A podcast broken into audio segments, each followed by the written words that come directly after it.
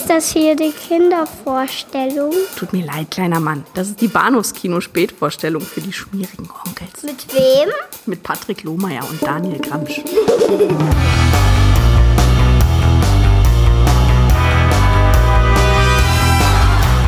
was an ordinary guy Morning, everyone. looking for an extraordinary love. I'm Peter Lev. Rachel.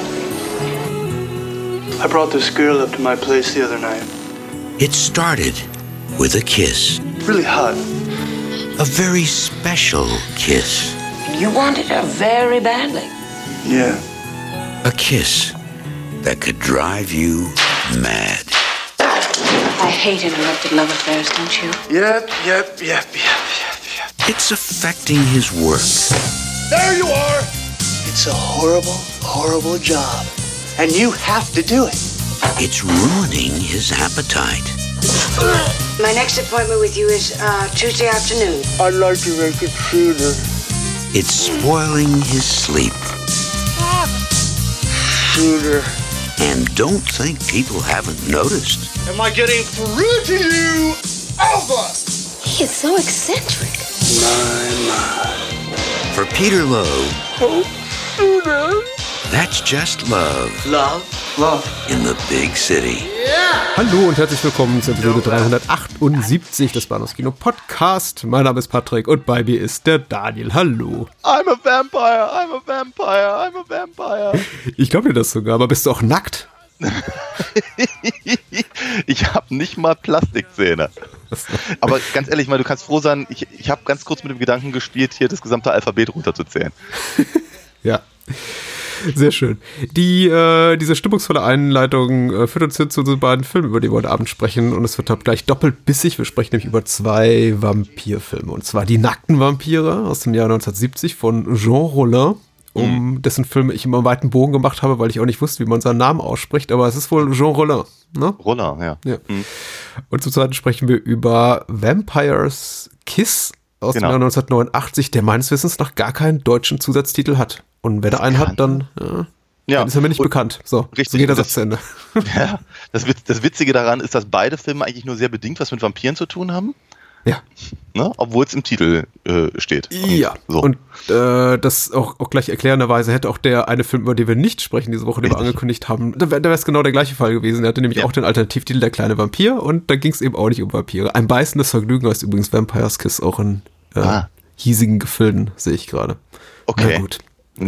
So, so mag es sein, ja. Ich bin darauf gespannt, weil äh, ausnahmsweise, und das haben wir jetzt eher selten, sprechen wir heute Abend über zwei Filme, die ich beide nie zuvor gesehen habe. Und Ja. ich möchte von dir wissen, geht's dir genauso, anders? und falls nicht, erkläre dich. Und falls doch, erkläre dich trotzdem. Jawohl, ja. Ja. Gott, da nehme ich ja innerlich Haltung an. Ähm, genau, nee, ich kenne die beiden auch noch nicht oder kannte sie bisher noch nicht. Sagen wir mal, Roland war mir ehrlicherweise auch nur sehr bedingt ein Begriff, also wir sagen gar nicht eigentlich. Ähm, die, die, die Art und Weise des Films ähm, ist aber auch von der Sorte, äh, die, sagen wir mal, nicht immer sagen wir mal, auf der auf der obersten äh, Stufe meiner meines ähm, aktuellen Filmwunsches liegt, möchte ich mal so sagen, weil Hm. der Film der Film ist halt in allererster Linie erstmal Kunst Ja. Und möchte, dass man sich ihn anguckt und das macht er eigentlich auch soweit ganz gut, aber er ist halt äh, er ist, er ist, er ist, er ist schon ich möchte mal sagen, er ist schon sehr franz französisch äh, in den frühen 70ern. Ja. So. Ich, ich glaube, er ist auch sehr Jean Rollin, Ah. weil er im Grunde, ich habe ich hab wenig von ihm gesehen, ich habe aber ein paar äh, Stücke seinerseits sind mir bekannt und, äh, also Stücke sage ich, Filme, Titel, wie auch immer, Werke, Teile seines Werks sind mir bekannt, so, so geht der Satz korrekt zu Ende. Und äh, all das, was ich da gesehen habe, ist so oder so ähnlich wie die nackten Vampire. Ja. Aber äh, nicht ganz so kunstvoll. Also von dem, der, der hat mich doch, noch, doch schon überrumpelt, obwohl ich, äh, ich glaube, Sexualterror, der entfesselte Vampire bereits gesehen hatte und äh. Lips of Blood, den er ein paar Jahre später gemacht hat. Le Frisson de Vampire hieß der erste. Ähm, beide auch mehr oder weniger Blutsaugerstoffe. Eigentlich eher mehr denn weniger, genauso Mhm. wie dieser hier. Aber der hier war noch mal eine Nummer, Nummer abgefahrener. Und bis dahin war ich so, ja, das, deswegen hat es mir auch nie so unter den Nägeln gebracht, irg- äh, gebrannt, irgendwas von ihm zu besprechen, weil ich Ja. nach beiden Filmen, sowohl Lips, Lips of Blood als auch den entfesselten Vampiren, dachte, ja, du, das ist. hm, hm. Und dann sah ich eben auch, dass seine Karriere irgendwann abdriftete, so in den grenzwertig pornografischen Bereich. Äh, All das, das, das schrieb ich jetzt nicht gerade an, nach, nach guck mich oder beschäftige dich ausgiebig mit dem Werk von Jean Rollin. Ja. Aber ich bin dankbar dafür, dass wir das jetzt machen Oh, diese ja. Woche, weil äh, das ist so, auf- hat, auf hat, hat Spaß gemacht, so auf, Ja, auf seine besondere Fall. Art und Weise. Ich, mu ich, muss, ich muss ja gestehen, es gibt, es gibt nur manchmal, gibt es Filme, bei denen ich irgendwie denke, das ist schön, die ich freue mich darauf, äh, die mit dir zu besprechen, ähm, aber ich lasse die mal so nebenher laufen, während ich noch irgendwas anderes mache. Mhm. Also was ich irgendwie äh, an meinen Comics arbeiten oder irgendwelche Bastelarbeiten oder sonst irgendwas. Also entweder weil ich die Filme halt schon so oft gesehen habe, dass ich eigentlich immer nur kurz hochgucke und denke, ach ja, stimmt die Szene. Ähm, oder äh, weil ich irgendwie denke, naja, das ist jetzt, also keine Ahnung, sowas wie, ähm, Sag jetzt nichts Falsches. Nee, oder irgendwelche, irgendwelche Lederhosenfilme oder sowas. Ja? wo, ich, wo, ich jetzt, wo ich jetzt nicht unbedingt wirklich jede einzelne Szene ähm, so, so analysiert haben muss, dass es. Ne, also das, da, da zählt das große Ganze. Ja, Und ach, als, äh, als im äh, äh, La Vampire Nuit anfing, ich hoffe, ich habe es richtig, richtig ausgesprochen, mein Französisch ist etwas eingerostet, st stellte ich jetzt schnell fest, oh, dieser Film möchte, dass ich ihn angucke. Mhm. Also der, der, der will meine Aufmerksamkeit. Und die hat er dann eben auch gekriegt. Und ich bin auch nicht äh, enttäuscht. Also von daher, das ist schon, das ist schon, das, das, das sieht schon alles sehr gut aus da, was, was der, was der Herr Ronner macht. Und den Äh. anderen habe ich übrigens auch noch nicht gesehen, aber ich kenne die Memes. Der Film ist sehr Genau. meme-lastig. Stimmt, so wollte ich ihn eigentlich anmoderieren. Der, der, der, der Film zum Meme. äh, ich, ich war auch sehr gespannt. Also beides waren jetzt für mich relativ äh, wuchtige emotionale Erfahrungen. Einmal so eher in die positive, einmal eher so die, eine eher etwas kritischere Richtung. Aber ich, ich, ich tue mich noch schwer damit, die Worte zu, zu finden, um darüber zu sprechen. Und vielleicht finde ich es jetzt gemeinsam mit dir. Aber zuerst mal die UFDB-Inhaltsangabe. Die hat geschrieben, ein User oder Userin, die mir noch gar nicht bekannt ist, Funeral Thirst. Schreibt Funeral hier bei Thirst? Funeral Thirst. Also Thirst. Beerdigungsdurst. Ah, okay. Das, auch das lassen wir mal so stehen. Ja, das passt ja irgendwie. Ne? Also, Schreibt hier bei der UFDB, der machtbesessene Vater von Pierre, Georges Radamont, scheint dem Geheimnis der Unsterblichkeit auf der Spur, mit der Hilfe einer Frau, in der, in der er einen Vampir sieht. Okay. Und in einem Schloss gefangen hält, will er dem Rätsel auf die Schlische. Schlüsche. Oh, die Schlüsche. Okay. Das nächste Mal gucke ich mir die vor an und greife auf Alternativen zurück, falls sie die anbieten. Egal, doch sein eigener Sohn, der sich in diese seltsame Frau verliebte, stellt sich gegen ihn und verbündet sich mit einem anderen nach Freiheit suchenden Kult. Er scheint ein Auserwählter zu sein. Doch für was? Fragezeichen. Ich, ich finde das gut. Lieber, lieber Funeral Thirst, wir sind Ja. äh, genauso verwirrt wie du, auch wenn wir wahrscheinlich orthografisch ein bisschen fitter unterwegs sind. Aber alles gut. Ach du, wenn man uns so zuhört, weiß ich nicht, ob man das so unterschreiben kann, aber okay. Äh, Ja, ja, ich, ich möchte nie im Leben ein Transkript unserer Gespräche sehen. Ich glaube, das wäre wär, grauenhaft, also markerschütternd. Wie hat's dir denn gefallen, die nackten Vampire? Ja, sehr gut, hat ihr ja schon gerade gesagt. Also ähm, wirklich sehr, sehr hübsch gefilmt, muss man ganz ehrlich sagen. Ganz tolle, ganz tolle Einstellungen, ganz tolle, ganz tolles Farbschema und und äh, ähm, das, das ist alles sehr. Das sieht alles so wie, das, das sieht so gemalt aus irgendwie. Ist sehr, sehr, sehr, sehr hübsch. Ich hatte, ich hatte, ich hatte, äh, sagen wir mal, ähm, relativ häufig hatte ich so, so, so Flashbacks zu El Topo Mhm. Und sowas und und äh, äh, sicherlich auch ein bisschen Lynch und so, so eine so, so eine so eine äh, Dinge, äh, aber auch so vom vom vom vom, vom Creepiness-Faktor gerade sagen wir mal in der in der ersten Hälfte, wenn eben Pierre da in dieses in dieses Schloss geht. Ich dachte eben auch äh, durchaus an so eine Sachen wie äh, Rosemary's Baby Mhm. oder äh, wenn die Gondeln Trauer tragen. Also so, so, so sagen wir mal so, so, so, so creepy Zeugs. Ähm, sehr, sehr aus dieser Zeit und, und all das. Und das, das, ja, das, das, das gefiel mir alles ganz gut. Eine, eine, sehr schöne Stimmung. Und, und ich fand es eben auch ganz klasse, dass der Film so, so mit sehr, sehr wenig Sprache auskommt. Über einen Großteil des Films, bis er dann irgendwann, irgendwann sehr gesprächig wird. Oder also gerade der, der, der, der Meister hält dann irgendwann einfach nicht mehr die Klappe. Und das schon, das, das war mir dann, das war mir dann an der Stelle dann irgendwann ein bisschen zu, nennen wir es mal plump philosophisch. Mhm. Ja, aber, aber sagen wir mal, die Sachen, die eben für sich selber standen und auf, auf, auf, mich alleine wirkten, die fand ich tatsächlich alle sehr, sehr gut und durchaus sehr interessant. Und also mir, ich, ich, ich, merk, ich merkte beim Gucken, wie mir verschiedene Dinge durch den Kopf gehen in Bezug auf das, was ich da gerade sehe. Und das, äh, das schätze ich halt sehr. Er hat mich eben vor allem erstmal audiovisuell beeindruckt und äh, ab der ersten Minute gepackt, wobei ich einige Zeit brauchte, bis ich mich dazu entschlossen habe, ob ich den Film eben mag oder eben nicht, weil ich, Hm. ich sah darin auch so durchaus in den ersten 20, 30, 40 Minuten das Potenzial, dass er mich irgendwann tierisch nerven würde. Okay. Lag bei mir ehrlicherweise vor allem nur an der Jazzmusik, die fand ich anstrengend. Die ich tatsächlich ganz gut finde. Also das erste, was mir hängen geblieben ist, ist tatsächlich der, der, der Gedanke, oh, diese Musik von äh, Yvon Giraud heißt der ähm, Komponist, äh, gefällt mir doch tatsächlich sehr, sehr gut. Und der Film macht ja auch am Anfang nichts falsch und geht dann im Grunde eigentlich in dem gleichen Tempo weiter, also in der gleichen ähm, ähm, ja, in der gleichen Tonart, würde ich mal sagen, äh, Ja. musiziert er weiter sein äh, erotisches, erotisches Falsetto oder ach du Scheiße, egal. Ähm, will, will heißen, er lässt nichts anbrennen. Ab der Minute eins ist der Film eben, wie du schon so schön sagst, ich finde eigentlich gut zusammengefasst, sehr französisch, er ist sehr nackt. Ähm, wir haben diese Laborszene mit den, äh, mit, mit der nackten Gläser und Erlenmeyer-Kolben mit bunten Flüssigkeiten drin. Alles ist irgendwie sehr, sehr komisch, sehr, sehr merkwürdig. Man hat auch gar nicht das Gefühl, dass Jean Ronin irgendwas daran gelegen ist, eine Geschichte zu erzählen, eine nachvollziehbare. Und das Ja. ist eben alle, alles Kunst, was wir da sehen. Und ha- hat mich, hat mich durchaus eingenommen und auch begeistert und mitgerissen, hat mir Spaß gemacht. Irgendwann schließt sich aber bei mir schon so das Gefühl ein, hm, wie lange wird mich das noch bei Laune halten? Weil ich erkannte da keine erzählerische, dramaturgische Kohärenz irgendwo. Da sind schon so Figuren, drin, von denen du immer so gesagt bekommst in kurzen expositorischen Momenten, das ist der Sohn von dem und dem und der und der, der und die und die Rolle und die Person Ja. ist die und die, aber genaues weiß man nicht. Und Ja. das sind die, die beiden Dienerinnen, die beiden Castellschwestern, mit denen ja auch Jean x-fach zusammengearbeitet hatten, auch in seiner späteren Karriere.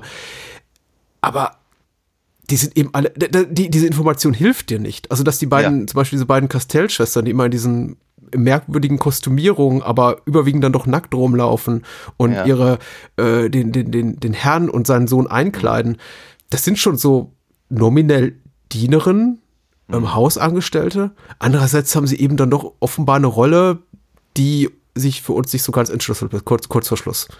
Ja. Und äh, das war so das Gefühl, was mich, was mich durch den Film begleitete, dass ich immer dachte, okay, Film, du versuchst mir zu vermitteln, dass da irgendwie eine, eine, dass du eine Geschichte erzählst, aber ich kann ihr nicht folgen und ich weiß nicht, ob sie mich interessieren sollte und bin mir nicht so sicher, kapiere ich einfach nur irgendwas nicht?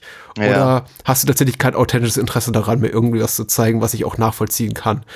Und ich hatte dann irgendwann die Befürchtung, oh, okay, es könnte mich irgendwann nerven, aber dann macht der Film so einen Bogen und wird eben, wie du schon sagst, ein bisschen rätseliger und dann war ich wieder versöhnt bis zu einem gewissen Punkt. Auch wenn er, muss man zugeben, in der zweiten Hälfte etwas konventioneller wird als in der ersten. Richtig, genau. Und das, also das, äh, ich, ich sehe es tatsächlich, also ich meine, ich fand auch deine Zusammenfassung voll auf den Punkt. Aber äh, ich, ich glaube, meine Bewertung ist eine etwas andere. Ähm, weil ich nämlich genau diesen, diesen, diesen mysteriösen, ich verstehe es nicht, äh, Aspekt ganz, ganz cool fand. Weil, ich, eben- weil ich, weil ich, ich, ich glaube, ich mag das aber auch äh, so, sowieso ganz, ganz gerne und deswegen glaube ich, habe ich auch nicht ohne, ohne Grund eben Lynch und, und ähm, äh, Jodorowsky, Hm. ja, genau, äh, erwähnt und, und eben natürlich auch im, äh, eben hier äh, Po- Polanskis ähm, Rosemary's Baby und so, wo es halt eben sehr viel, sehr viel um Eindrücke geht und, und, und um auch einfach das, das, das Spiel mit mir als Zuschauer, der eben eine zum Beispiel nachvollziehbare Handlung erwartet, aber dann eben in eine Situ- Situation geworfen wird, die sich für die handelnden Figuren in diesem, in dieser Szene völlig schlüssig anfühlt. Ja. Ne? Diese, diese, diese, diese Wissenschaftler mit den, mit den, mit den Kapuzen Hm. scheinen ja zu wissen, was sie tun. Ich als Zuschauer weiß es nicht. Hm. Na, wenn jetzt aber irgendeiner, irgendeiner anfangen würde, es mir zu erklären, wäre es ja irgendwie expositorisch und nicht mehr, nicht mehr so richtig, ach Gott, wie schon wieder dieses hässliche Wort authentisch. Hm. Ähm, aber äh, sagen wir mal, klar, äh, ich, ich als Zuschauer möchte schon gerne wissen, was tun die da. Aber ich habe halt einfach gedacht, na gut, okay, das, die, das ist halt so eine Art rituelle Blutentnahme und gleichzeitig äh, untersuchen sie halt das, das, was da rauskommt an diese verschiedenen Flüssigkeiten und so. es wird ja dann im Nachhinein, da ist der Film tatsächlich kon äh, ähm, äh, eher konventionell. Ähm, äh, es, wird, es wird ja letztendlich erklärt, was sie da tun und warum sie da, da sind und all das. Es, bei, sol bei solchen Sachen, wie auch zum Beispiel dem, dem Dachgarten-Set, was ja offenkundig oberhalb von diesem Labor ist, Mhm. äh, habe ich aber eben oftmals das Gefühl, dass, die, dass das Set-Design äh, auch so sein Übriges dafür tut, dass ich als Zuschauer etwas verwirrt werde. Hm. Ne, weil während ich halt, sagen wir, dieses, also es fängt ja schon mal damit an, dass das, dass das Schloss von außen aussieht wie ein ganz normales ist im Prinzip so eine Art Vorortvilla. Das ist nichts Besonderes. Das ist halt, ne, das ist, Ja. halt, hat, hat halt ein, hat halt eine Mauer und einen Garten und dann halt irgendwie kommt, kommt halt ein Häuschen. So. Aber wenn, wenn, wenn Pierre dann da irgendwie durch die, durch die Hallen schreitet und, und äh, irgendwelche, irgendwelche äh, Freitreppen erklimmt und all das, dann hast du schon das Gefühl, du bist halt irgendwie voll in, einem, in einer, in einer Gothic-Novel. Was mich als Zuschauer leicht verwirrt, was ich aber ganz cool finde, weil eben auch natürlich genau äh, wird auch, auch das die Erwähnung der Gothic Novel jetzt nicht ohne, äh, ohne Grund, weil eben dieser, dieser Zustand von Spannung und, und, und dieses, diese Verwirrtheit eben sich natürlich auch ganz direkt auf genau diese literarische Tradition halt äh, bezieht, die, Mhm. die, mir, die mir der Film halt hier bietet. Und dann eben dieses, dieser sehr kultische, kultische Vorstellung, die eben auch offenkundig in einem ganz, ganz bestimmten Ritus funktioniert, aber der für mich eben auch nicht erschließbar ist, weil er auch, äh, weil es, ja, nochmal, es sagt mir niemand, was da passiert. Mhm. Ne? Äh, Für, für Leute, die den Film nicht gesehen haben, es stehen halt also lauter Leute, die auf Einladung da reingekommen sind und alle sehr, sehr, sehr, wie soll ich sagen, so auf, auf Abendgarderobe getrimmt, stehen halt vor, vor einer Art äh, Bühne Mhm. äh, und ein, ein, ein, ein Butler, der keinen Ton sagt, äh, schiebt ein Dia in einen Projektor und es erscheint das Bild einer, einer Frau, die halt sich in diesem Publikum befindet. Ja. Die ist total happy, kriegt eine Pistole und, und, und schießt sich in den Kopf. Ja. Woraufhin ähm, nackte äh, Schauspielerinnen, Dienerinnen, Gespielinnen, was auch immer, Mhm. ankommen, sie auf die Bühne bringen und wenn dann eben das, das Mädchen, um das es halt geht in dem Film, äh, ankommt und ihr offenkundig irgendwie das Blut aussaugt oder so, Mhm. geht der Vorhang zu. Das heißt, die, die Show wird gar nicht gesehen. Und danach wird es ja noch schräger, weil, weil jetzt kriegt jeder, jetzt kriegt jeder eine Kapuze auf den Kopf.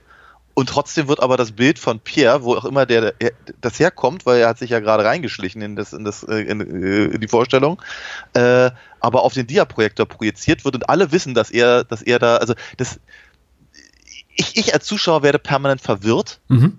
Weil das, was mir, was mir gezeigt wird, in sich selber eine Form von Sinn ergibt für die handelnden Figuren. Für Okay. mich als Zuschauer aber mit, mit äh, wie soll ich sagen, Verortungsproblemen beha- behaftet ist. Mhm. Mhm. So, so, sowohl wirklich äh, einfach äh, örtliche, also das heißt, ich weiß nicht, wo ich gerade bin, oder aber eben einfach auch äh, äh, plotlastige oder oder also ich vermute mal das, was heutzutage sowas wie Cinema Sins irgendwie als als Plothole bezeichnen würde. Mhm. Mhm. Aber ich habe das Gefühl, dass es hier ist es ähm, es ist mit Bedacht gewählt. Ja, und die Frage stellt sich mir eben länger. Du hast einen de- deutlich wohlwollteren Blick auf die, auf die Dinge, als ich sie sie habe. Ich möchte es nicht, ich möchte nicht sagen, ich möchte mich nicht korrigieren, aber ich möchte vielleicht relativieren oder mal ein bisschen schärfen, was ich meinte. Mit der Film konnte mich potenziell nerven mit seiner diffusen Erzählweise. Ich, ich, ich lüstere nicht nach einem nachvollziehbaren Plot mit einem klaren Spannungsbogen, Ja. weil ich mich ständig frage, oh, was passiert wohl als nächstes? Nee, das nicht. Äh, ich fragte mich eben aber lange Zeit, weil ich eben auch vielleicht nicht erfahren bin mit dem Werk von Jean Renoir, ist das willentlich diffus und einfach Ja. verwirrend im Sinne von äh, it's not a bug, it's a feature? Der Film will das und nichts anderes? Oder ist einfach Roland nicht in der Lage, eine für mich schlüssig erzählte Geschichte zu erzählen, hat im Grunde aber so ganz, eine ganz klare Geschichte irgendwo im Kopf, die einfach nicht in der Lage ist, mir zu vermitteln. Und irgendwann habe ich mich dann auf die Kunstseite geschlagen und dachte, nee, das ist in Ordnung. So, das ist einfach das abstrakte Kunst, das wir hier sehen. Im, im, im Grunde, er, er, er, Roller nutzt nur irgendwie so die vageste aller Vampirgeschichten und, und Ja. Mad Scientist, äh, äh, Tropen, Stereotypen, wie auch immer, um etwas zu erzählen und zu zeigen, was ihm Spaß macht. Und ich glaube, es ist mir dann da bewusst geworden, als wir eben diese Szene mit dem Maler sehen, Robert, der Freund von Pierre, und dann eben in größtmöglicher Ausführlichkeit dieses Aktmodell, wie es sich regelt auf dem, auf dem Bett. Ja. Und ich bedenke, okay, ganz offensichtlich liegt der Fehler bei mir. Roland hat überhaupt kein Interesse daran, irgendwas Nachvollziehbares zu erzählen. Auch diese ganze Figur von Robert ist ja eigentlich auch nur dafür da, dass er uns die Möglichkeit gibt, dieses Aktmodell zu bestaunen, weil er wird ja in der nächsten Szene, die er hat, oder der übernächsten schon wieder umgebracht und spielt Ja, eigentlich ja. für den Rest des Films keine äh, nennenswerte Rolle. Total. Aber ähm, äh, um, um nochmal ganz kurz einen Schritt zurückzugehen, ähm, äh, die, die, die, die Frage nach der Kunstfertigkeit oder überhaupt dem, dem nicht der Kunstfertigkeit, sondern der, dem, dem Kunstgedanken, der, Mhm. dem, der Kunstansatz. Äh, stellte sich mir eigentlich gar nicht, weil das war mir von Anfang an klar. Also quasi in, in der ersten Szene, in der, oder in der zweiten Szene, nachdem wir halt diese, diese, diese Laborgeschichte da haben, äh, das Mädchen halt dann durch die Gegend rennt. Ah, da kommen ja diese, diese stumm verfolgernde Tiermasken. Richtig, also Oh. das, ne, das ist, das ist eben, äh, die, die kommen ja auch, also außer, außer dann nochmal ganz kurz in dieser, in der, in dieser Flucht aus dem Schloss, äh, Mhm. kommen die ja nie wieder vor. Das heißt, du weißt nicht, wer das ist, warum die sind und wieso diese, diese Masken tragen, aber es wirkt ja auf mich. Erstens sind, sind diese Masken halt hässlich Ja. und sie sind, sie sind aber auch, auch, auch auf so einer, auf so einer prähistorischen Art irgendwie gruselig. Also Mhm. so für, für da, da, wird, da wird halt ganz, ganz dringend auf, auf, so, eine, auf so Urängste irgendwie rekurriert. Und ähm, dafür sind, aber sie sind trotzdem sehr, sehr gut gemacht und es funktioniert eben gerade. Also ich viel, viel, viel so, ich glaube, es hat viel was mit Stimmung zu tun. Wie fühle ich mich bei dem Film, bei den Bildern, die ich sehe? Mhm. Ähm, und, und, und, und eben auch gerade, sagen wir mal, die, die, die, die Sachen, die eben gruselig sein sollen oder die auf mich zumindest gruselig wirken, hängen genau an solchen Dingen. Ich finde zum Beispiel, ich finde halt, ich finde halt, ähm, so, so, so Kapuzen über dem Kopf finde ich halt sehr unangenehm. Also sie selber zu tragen, wenn ich, wenn Ja. ich nicht weiß, was um mich rum passiert. Das heißt, also, wenn die alle da eben ihre Kapuzen aufsetzen und im Pierre auch, dann habe ich halt eine, eine, eine Reaktion drauf als, als Zuschauer. Mhm. Ähm, das heißt also, ich, ich es, fiel, äh, es, es fiel mir auf, sonst, ansonsten hätte ich es ja nicht erwähnt, ähm, dass das halt mit diesem Dia-Projektor auf einmal keinen Sinn mehr ergibt. Ähm, aber ich fühle halt diese ganze komische Geschichte mit den Kapuzen und diese, dieser, dieser, Vorstellung, jetzt, jetzt steht Pierre da, muss eben diese Kapuze aufsetzen, weil alle Mhm. diese Kapuzen aufsetzen, weil er will, dass seine Tarnung nicht auffliegt. Ähm, aber gleichzeitig weiß er eben auch nicht, was um sich herum passiert. Die anderen haben aber eben offenkundig Ahnung von diesem Ritual. Mhm. Und das wirkt sich auf mich als Zuschauer eben aus, weil ich halt auf diese Szene äh, geradezu physisch reagiere. Mhm. Mhm. Ne? Und genau dasselbe ist dann eben auch mit den mit den äh, mit den äh, mit den mit den mit den Tiermaskenverfolgern. Mhm. Ähm, und auch da ist halt äh, die, ich meine ganz ehrlich, diese ganze Szene ist ja, also da, da, da stellte ich mir auch kurz die Frage, ist das jetzt eben, ähm, äh, ist das gewollt oder ist das eben, ist, ist, ist das eben, Ist das Kunst oder kann das weg? ja, so etwa, ja, ich wollte es halt nicht genau so sagen, aber Piers Ich Flucht bin hier für die Plattenweisheiten zuständig.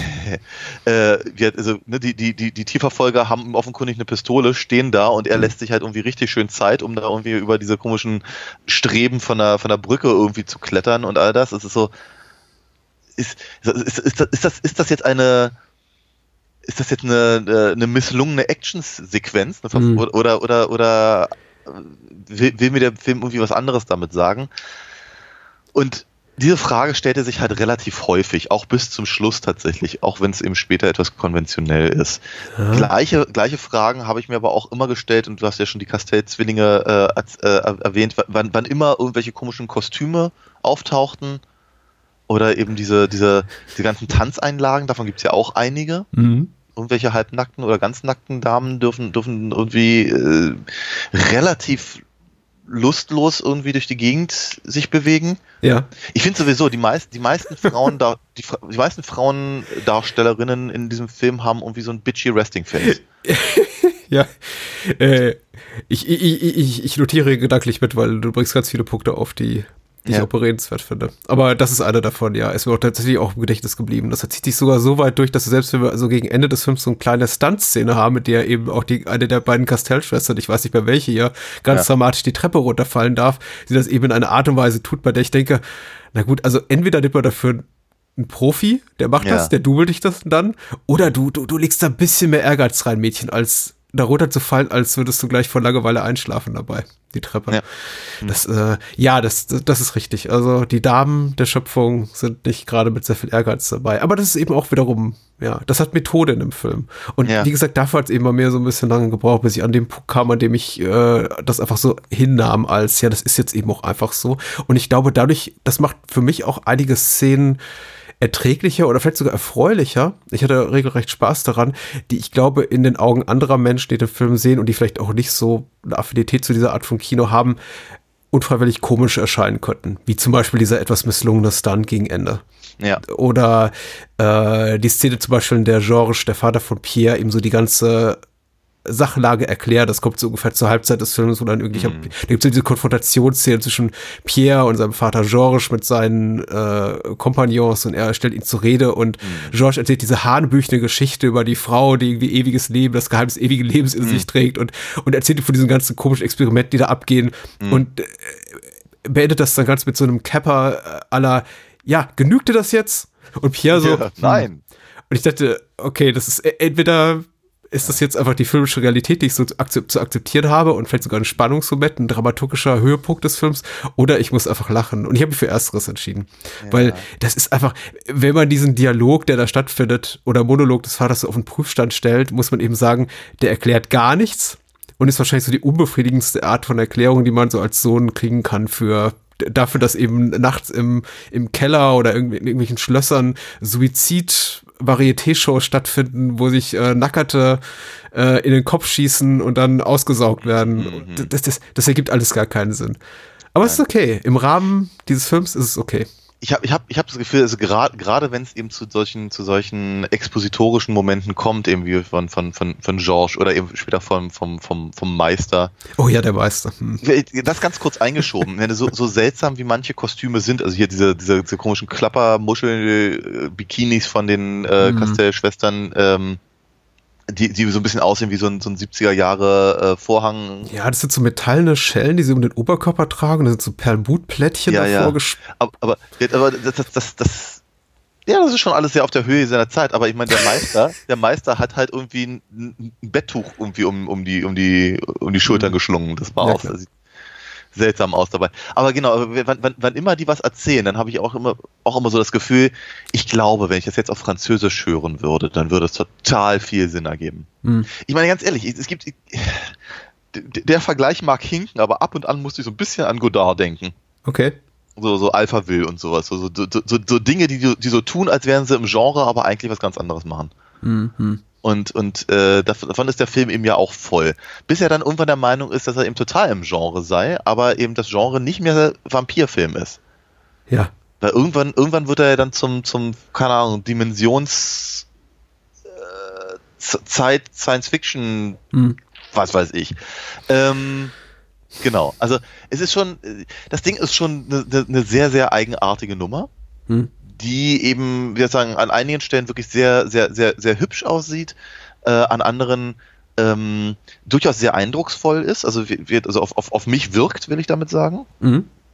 Ähm, und dann irgendwann, also gerade wenn es dann zu, also ganz, ganz zum Schluss da so am Strand ist und, und, und der, der, der, der Meister mit irgendwie Georges irgendwie die Welt erklärt und Mhm. während, während äh, Pierre und die, un, unben, das, die unbenannte Dame in dem, in dem orangenen Nichts von Kleid ähm, äh, äh, irgendwie rum, rummachen im Hintergrund, habe ich so gedacht, so jetzt ist es heavy-handed. Und was, irgendwas willst du mir jetzt sagen, du Hippie? Hm. Also, ne, über, über Friede, Freude, Eierkuchen und alle, alle werden irgendwann später äh, auf, auf dieser, auf dieser, keine Ahnung, geistigen Ebene sein, wie eben diese anderen Leute, die aus diesem, aus diesem ja, also, sorry, aber da, da, da, da, da steige ich dann einfach gedanklich auch ein bisschen aus, weil ich, vielleicht, weil ich eben auch immer noch zu sehr darin hänge, eben auch so was ähnliches wie eine Geschichte zu kon konstruieren oder konstruieren zu wollen. Weil da, wir haben ja also so eine, so eine, so eine ähm, halb übernatürlichen, aber, aber irgendwie, irgendwie, keine Ahnung, erleuchteten Wesen Mhm. aus einer anderen Dimension, die halt, ähm, äh, wie, wie gesagt, Friede, Freude, Eierkuchen propagieren. Das, das Glück für die Menschheit ähm, äh, prophezeien. Mhm. Aber, aber der, aber der äh, Georges, also Radamont Senior, ähm, äh, ver versteht das Miss und hält sie für Vampire, weil er dem Mädchen beigebracht hat, quasi Blut zu trinken.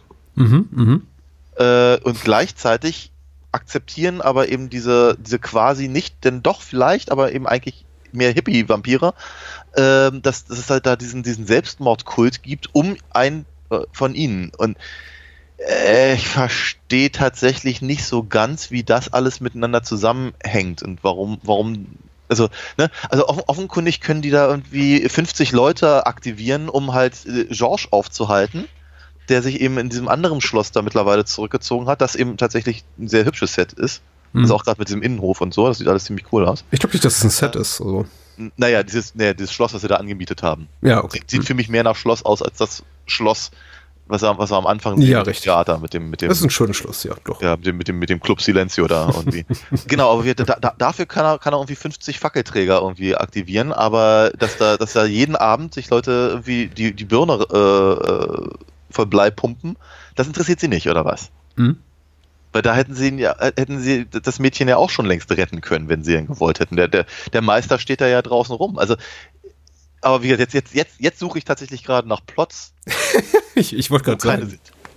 ich mache das ungern, aber ich, äh, ich möchte so ehrlich sein, dass ich sagen, ich glaube, der, der Film geht ein bisschen über meinen Horizont hinaus. Nicht, weil ich jetzt ungebildeter bin als Jean Rollin, sondern ich glaube, weil ich von den Sachen, die ihn interessieren in diesem Film und der hier, hier offenbar verarbeitet, keine rechte Ahnung habe. Für mich fühlt sich eben die nackten Vampire an wie ein Film, der voll ist von literarischen Einflüssen, von Einflüssen aus der bildenden Kunst offenbar, aus, aus dem Theater.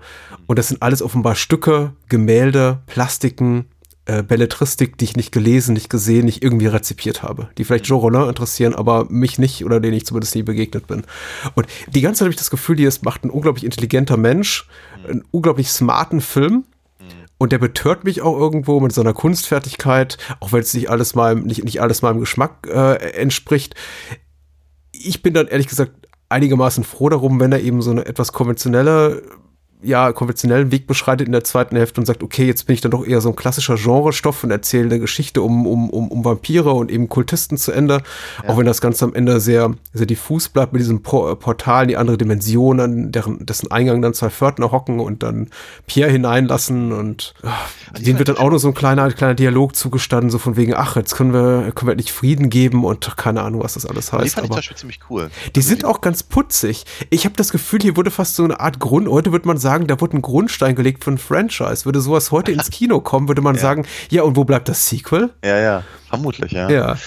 Ja, ist gut, guter Punkt. Aber wir, auch, auch diese, auch diese, das ist ja irgendwie so ein, so ein komischer verlassener Bauernhof irgendwo Mhm. in, einer, in einer Pampa.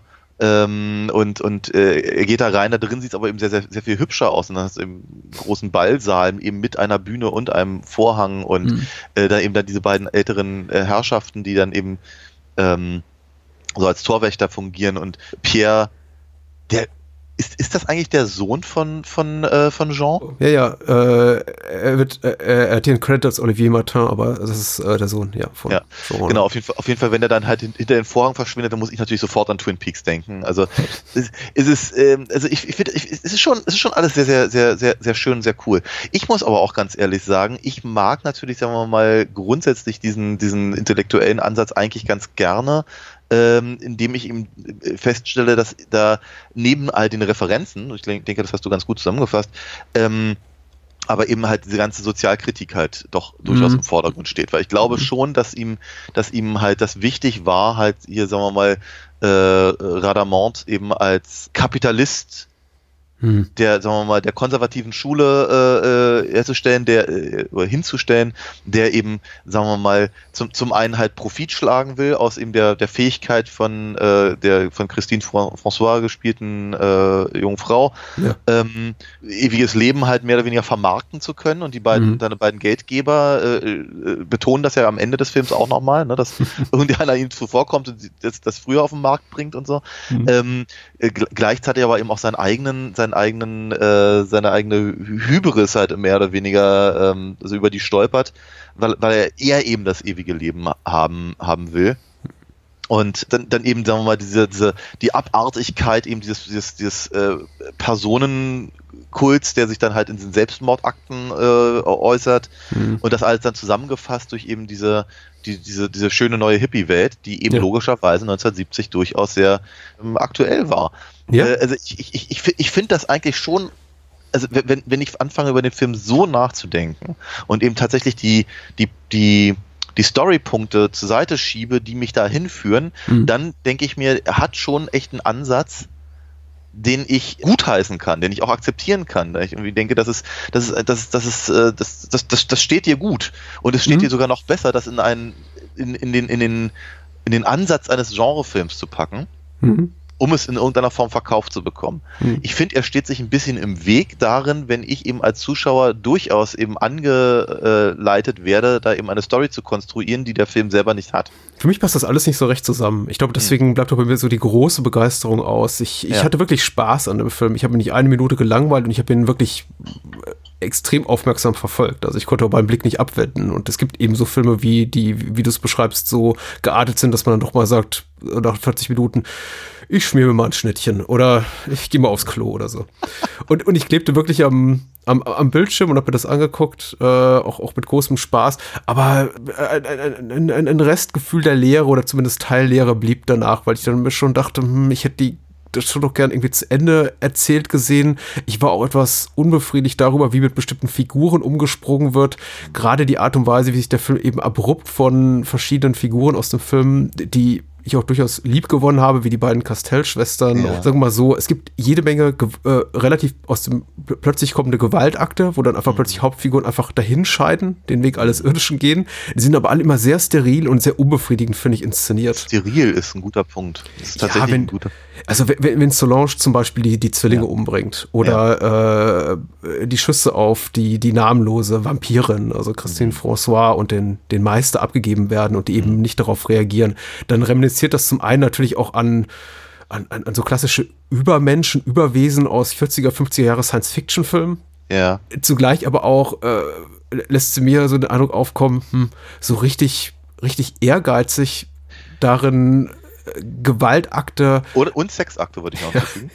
und äh, so so richtig ambitioniert Gewaltakte in einer Art und Weise zu inszenieren, die mich auch wirklich in die Magengruppe trifft, die mich viszeral auch berührt, hat Jean Rollin einfach nicht. Und vielleicht fehlt ihm dafür auch einfach das Talent oder auch das Interesse. Ich weiß es nicht. Vielleicht auch das Letztere. Das wäre so die, Letzteres. die, die, die wohlwollendere Perspektive. Ja. Ich glaube, das ist tatsächlich ein ganz guter Punkt, den du noch ansprichst, weil ähm, ich fand eben auch Steril, Sterilität durchaus äh, gerade bei solchen Sachen, die eben, sagen wir mal, im Genre, äh, sagen wir mal, so ein bisschen das die Butter auf dem Brot ist. Ne? Also eben zum Beispiel die, die, die, die Gewalt, das fließende Blut, wenn ein Vampir jemanden beißt. Hm. Oder eben natürlich nackte Haut und, und, und, und äh, Sex im Allgemeinen. Ähm, sind halt natürlich, sagen wir mal, genau die Sachen, die halt in diesen ganzen, in der, in der, in der, der B-Ware so, so, so wichtig äh, sind. Und hier sind sie alle drin, aber sie wirken auf mich deutlich weniger erotisch oder, Mhm. oder an, ansprechend, e emotional ähm, äh, als eben, sagen wir mal, an, andere Dinge. Also ich glaube, ich glaube, ich glaube, die ähm, die Sinnlichkeit des Films, und der Film ist hoch, hochgradig sinnlich, Oh ja. liegt eben im, im genau an genau an den Punkten, an denen er eben die Dinge nicht tut, also die, die, die andere Filme dieser Art tun. Hm. Und immer dann, wenn er diese Dinge tut, dann ist es eben irgendwie klinisch. Ja. Und die, ich glaube, die einzige, die einzige Szene, in der der, der, der, der, äh, das, äh, das, äh, sagen wir mal, das, das Nackt, das im Titel ist, auch nur ansatzweise irgendwie ein bisschen weniger, äh, also mal handwerklich wirkt, Hm. ist eben tatsächlich diese, diese, diese junge Dame, die von, von äh, Robert gemalt wird. Hm. Und selbst, selbst, selbst, selbst da springt nie ein Funke über. Wobei ich da an der Stelle noch mal ganz kurz was ein, einwerfen wollte, was mhm. mir auch so aufgefallen ist. Ich weiß nicht so genau, ich habe da keine, ich habe da keine Studie drüber geführt, aber ähm, äh, äh, ich, ich habe ich hab immer so den Eindruck, dass in französischen Filmen, der gerade der so, so so in den 70ern, besonders viel nackte Haut von schwarzen Schauspielerinnen und Schauspielern gezeigt werden wo, äh, durfte, wurde, musste. Aha. Ist ganz, ist ganz seltsam. Ich dachte, also als, als jetzt hier Roberts ähm, Muse da äh, auftaucht, dachte ich mir, ist komisch, ne? Weil alle anderen, weiß ich, eben haben irgendwelche, irgendwelches Gebamsel vor den Brüsten oder we- werden halt irgendwie relativ uninteressant befummelt, während halt irgendwie äh, George am Telefon ist oder äh, tanzen halt äh, desinteressiert in der Gegend rum. Aber eben die, die, die, die, die schwarze Haut, die sehen wir sehr, sehr genau und sehr lange und sehr ausführlich, wie die, wie, wie die Hand drüber geht und sonst was. Du könntest dachte halt- recht haben. Ich weiß nicht, ob das aber, oh, ich weiß nicht, ob das eine empirisch belastbare Wahrnehmung, ich weiß es auch nicht, aber ist. ich, muss, ich musste spontan dran denken und wie an, an, an, an, an an einen Pierre Richard-Film, in dem Mhm. das irgendwie auftauchte, oder äh, ein Käfig voller Narren. Hm. Ne, der, der, der, der Einzige, der nackt in diesem Film rumrennt, ist der, ist der, ist der schwarze Mhm. Hausangestellte von Alba. Mhm, mhm. Und so. Und ich habe so das Gefühl, das ist halt sehr, sehr viel. Und ich weiß, ich weiß nicht, ob das irgendwie so der, dass das, vielleicht ging das irgendwie so an, an, an was auch immer die FSK-Variante in Frankreich ist, irgendwie Mhm. vorbei, weil es irgendwie die Form von Exotik hat oder sowas. Ich weiß es nicht, aber es ist, ich, ich habe schon das Gefühl, dass da dass das irgendwie mehr im Vordergrund steht als bei, bei, bei, bei, bei anderen Darstellungen, zumindest jetzt hier in diesem Film. Ja, das ist ja mal schon wegerklärt mit, das war eben eine andere Zeit. Und das ist eben auch Ja, ja. einfach so. Und du wirst wahrscheinlich auch damit recht haben. Ich, ich kann das jetzt auch nicht. Das ist mir nur durch den Kopf gegangen, ich wollte es erwähnt haben. Ja, ja, mit, mit, mit Dutzenden von äh, exemplarischen äh, Filmen, die ich dazu heranziehen kann, filmischen Texten be- belegen, aber mir begegnet es auch relativ häufig. Und ich habe erst diese Woche über äh, einen äh, Sergio Corbucci-Film gesprochen, Robinson Junior, mit, mit, mit dem lieben Johannes für, für, für einen Podcast. Die Episode erscheint erst in langer, langer Zeit, aber äh, da, da begegnet eben auch ein, ein quasi Robinson Crusoe seinem weiblichen Freitag. Und das erste, was die äh, dunkelhäutige aus Eritrea stammende Schauspielerin macht, ist sich komplett nackert zu machen, obwohl es Ja. ein Film ist, der sogar in Deutschland eine Jugendfreigabe ab, hat ab sechs Jahren. Okay, ist aber einfach so. Sag ich jetzt mal voll- vollkommen äh, frei von irgendeiner Wertung. Es fällt schon auf. Ich, ich, ich weiß nicht, ob es exploitativ ist. Ich glaube, darauf wolltest du hinaus. Ich glaube ja. Also Und ich, ich habe mir die Frage auch kurz gestellt und versucht so auch die Schauspielerin ein bisschen dabei zu beobachten und versucht hinter ihrer darstellerischen, schauspielerischen Leistung auch herauszulesen, Ja. ob die sich da wohlfühlt mit dem, was sie tut oder ob das jetzt so eine ganz eklige Nummer ist, aller äh, irgendein Mondo-Film aus den 70ern, wo ich die ganze Zeit das Gefühl habe, okay, die haben alle keine Ahnung von dem, was sie da gerade machen.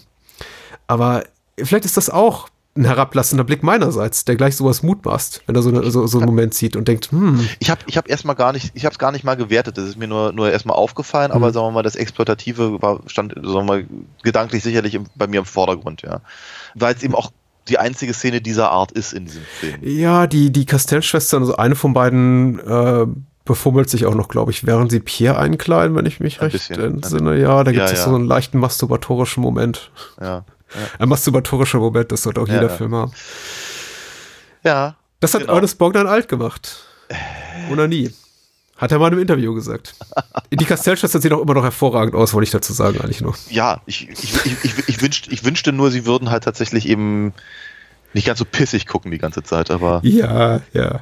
Ich, äh, ich habe ich hab das Gefühl, die haben, die haben diebischen Spaß bei dem, was sie tun. Und Oh, äh, alles, was ich so gelesen habe, ihr, ihrerseits und wie sie sich über die auch zukünftige Zusammenarbeit mit Jean Roland geäußert haben, scheinen die einfach im, im Gleichtakt getickt zu haben. Also sie und ihr, ihr, ihr Regiemeister, die haben einfach wirklich viel Spaß dabei und da scheint es dann auch wohl die eine oder andere Affäre gegeben zu haben. Alle scheinen eigentlich ganz mit sich im Reinen zu sein, aber du hast natürlich recht, die, die ziehen alle einen Flunsch. Wie ein halbtoter Karpfen schön gesagt. geht ein bisschen auf die Stimmung, auch ein bisschen auf die Atmosphäre. Wie gesagt, ich hätte mir auch äh, ein bisschen mehr Obszönitäten gewünscht, auch in Sachen Gewaltdarstellung, wenn schon Genre, dann richtig.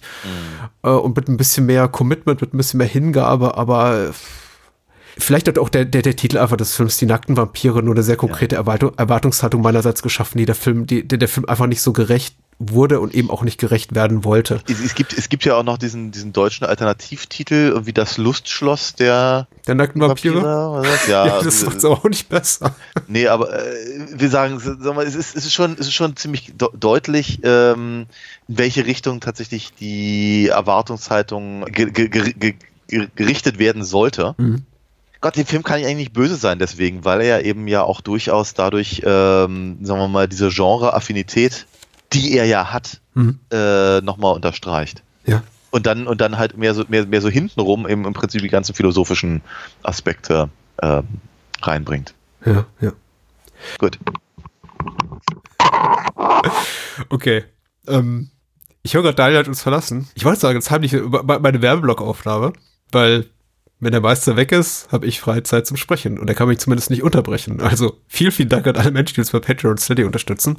Daniel erzählt euch gleich noch was zu seinen Comics und die kauft ihr mal bitte schön. Also, aber bis dahin, äh, wenn ihr Bahnhofskino unterstützen wollt, diesen Podcast fördern wollt, die Türen des Bahnhofskinos offen halten wollt, es gibt dafür Patreon Steady Kampagnen, so heißt das Ganze, will eigentlich nur heißen, eine Möglichkeit, uns quasi zu abonnieren, uns regelmäßig einen kleinen äh, Betrag von zwei oder mehr Euro zukommen zu lassen. Und dafür kriegt ihr auch ein paar etwas Schönes, zum Beispiel Zugriff auf unser Archiv und auf aktuelle Bonusfolgen. Wir versuchen jeden Monat ein bis zwei aktuelle Bonusfolgen für euch aufzunehmen.